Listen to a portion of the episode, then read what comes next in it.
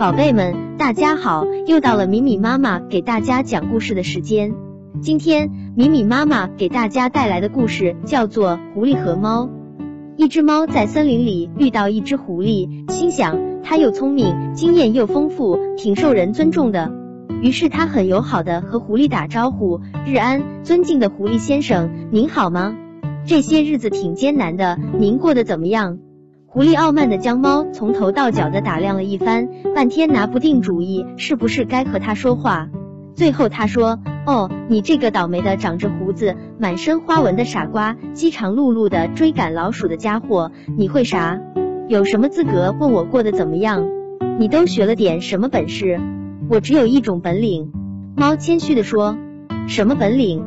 狐狸问：“有人追我的时候，我会爬到树上去藏起来保护自己。”就这本事，狐狸不屑地说：“我掌握了上百种本领，而且还有满口袋计谋。我真觉得你可怜，跟着我吧，我教你怎么从追捕中逃生。”就在这时，猎人带着四条狗走近了。猫敏捷地窜到一棵树上，在树顶上蹲伏下来，茂密的树叶把它遮挡得严严实实。快打开你的计谋口袋，狐狸先生，快打开呀！猫冲着狐狸喊道。可是猎已经将狐狸扑倒咬住了。哎呀，狐狸先生，猫喊道，你的千百种本领就这么给扔掉了。假如你能像我一样爬树，就不至于丢了性命了。